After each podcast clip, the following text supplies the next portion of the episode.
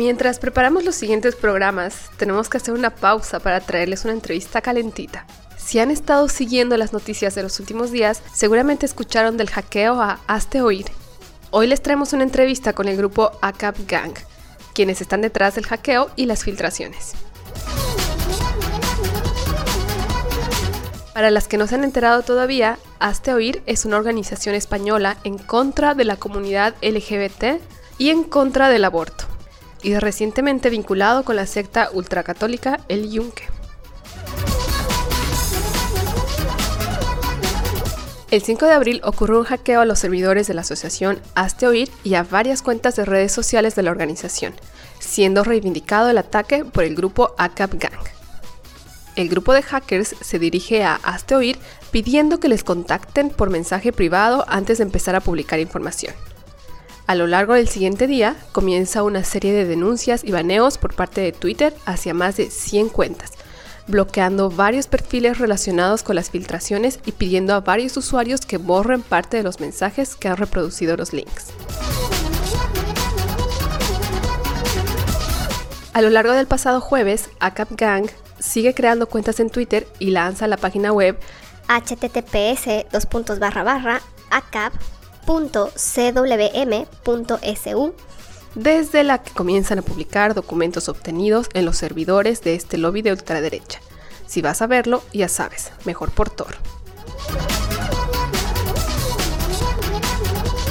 En total son más de 20 gigabytes con unos 20.000 documentos y bases de datos, incluyendo detalles sobre la planificación estratégica de este lobby, informes internos, listas de contactos, demandas judiciales, registros financieros, además de bastante información privada sobre su presidente Ignacio Arzuaga.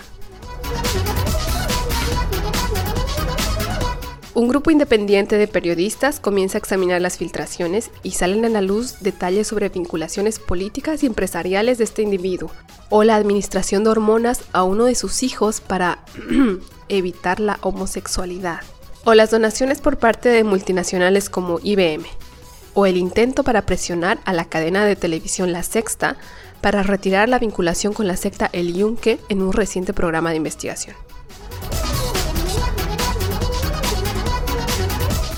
¿Quiénes son estos de ACAP Gang? ¿Cómo es que hablan español si viven en Rusia? Como teníamos demasiadas preguntas, les contactamos y accedieron a darnos una entrevista a través de un chat seguro en mitad de la noche. No le hagan mucho caso a la voz de los hackers. Sabemos que han usado sofisticadas técnicas de distorsión de audio. Así que busquen un sillón cómodo y agarren un buen de pipocas, o cotufas, pochoclos, pop, canchitas, canguiles, pororos, poporopos, crispetas, cabritas, rosetas, tostones o rositas de maíz, o como sea que quieren llamar a las pipocas allá donde viven y disfruten, que se viene una entrevista divertida.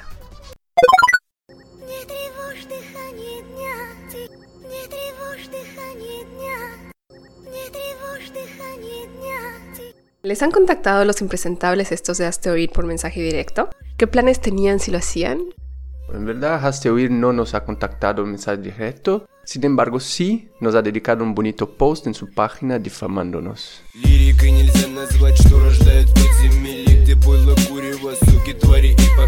En general, ¿creen que se está cumpliendo su objetivo tras los leaks iniciales? Nuestra idea en el mensaje directo era simplemente comentarles que dejaran la comunidad LGBT en paz, que dejaran de hacer mierdas contra dicha comunidad. Nuestros objetivos eran claros, mostrar la verdad. De momento lo hemos conseguido, aunque han intentado callarnos.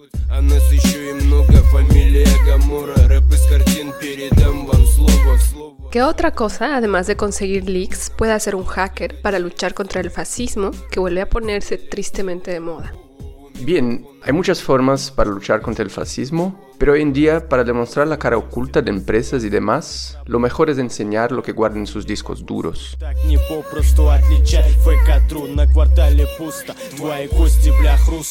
¿Podrían explicar en palabras sencillas cómo de complicado ha sido obtener este último leak? ¿Hay que ser un mega hacker o...? Y no hemos tardado ni un día en explotar todo, ¿eh? Solo tuvimos que hacer un poco social engineering a un empleado, empezar a escalar privilegios dentro de la red, llegar a conseguir acceso a los servidores junto a dispositivos conectados y así empezar a snifar toda la red. Y en cuestión de horas teníamos todo lo que necesitábamos de cada empleado, sus contraseñas, sus correos, todo. Después de eso fue sencillo. Hemos tardado más en descargar que en llevar dicha operación en verdad.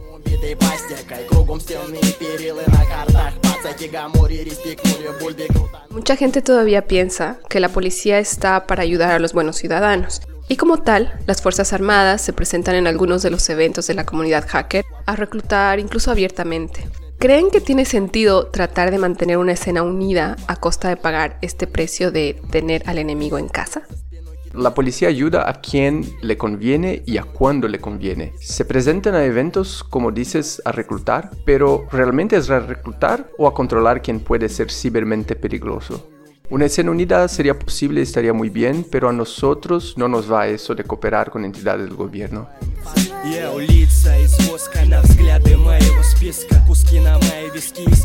Cuéntenos un poco sobre ustedes, si les apetece mencionar algo que no sea demasiado delicado.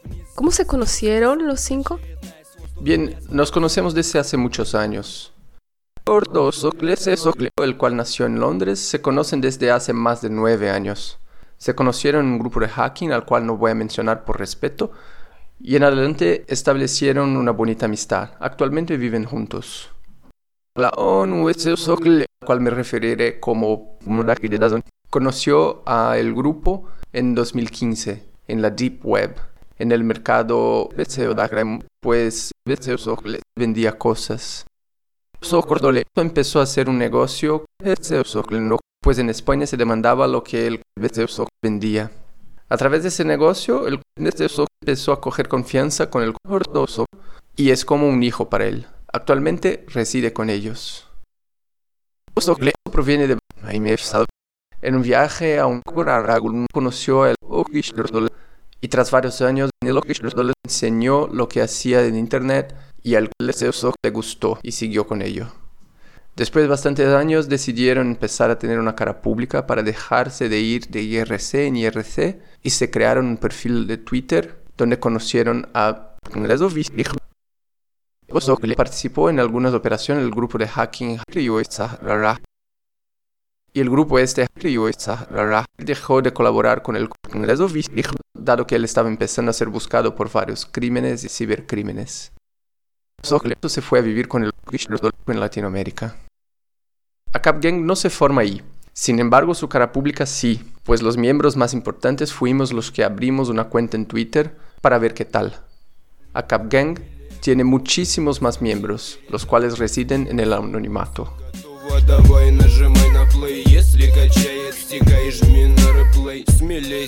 ¿Alguna figura que les inspire? Sí, Vladimir Putin.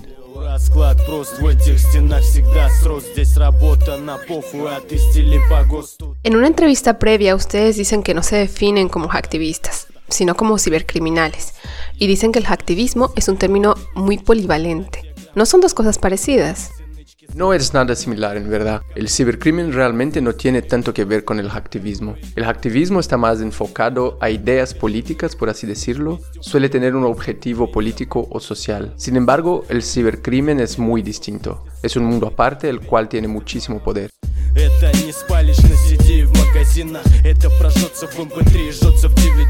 Es paradójico que necesitemos cosas como Twitter para hacer difusión masiva de cosas como esta, pero como servicios centralizados sean tan proclives a la censura. ¿Creen que hay una solución técnica para este problema? ¿Creen que lo veremos funcionar?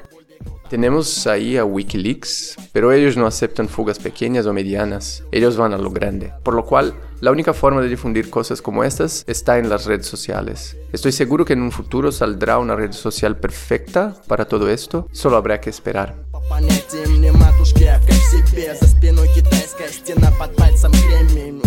En el espíritu del no esperes a los leaks, hazlo suceder, ¿qué le recomendarían a una persona que quiere iniciarse en el mundo del hacking hoy en día? Al estilo Phineas Fisher, ¿no les apetece hacer un manual de cómo consiguieron los documentos? Guiño, guiño. A día de hoy no tengo la menor idea. Supongo que a través de redes sociales, foros, podrás conocer a alguno con, con, el que puedas intercambiar conocimientos. Anteriormente era todo mejor en IRCs y en el famoso MCN. Jejeje.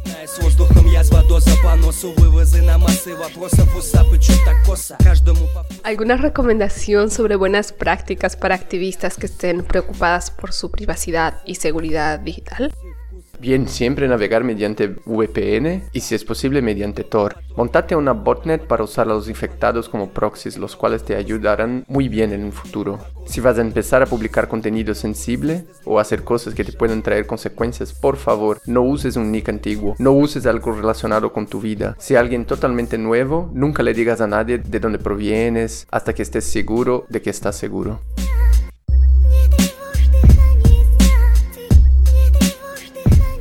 Muchas gracias por la entrevista.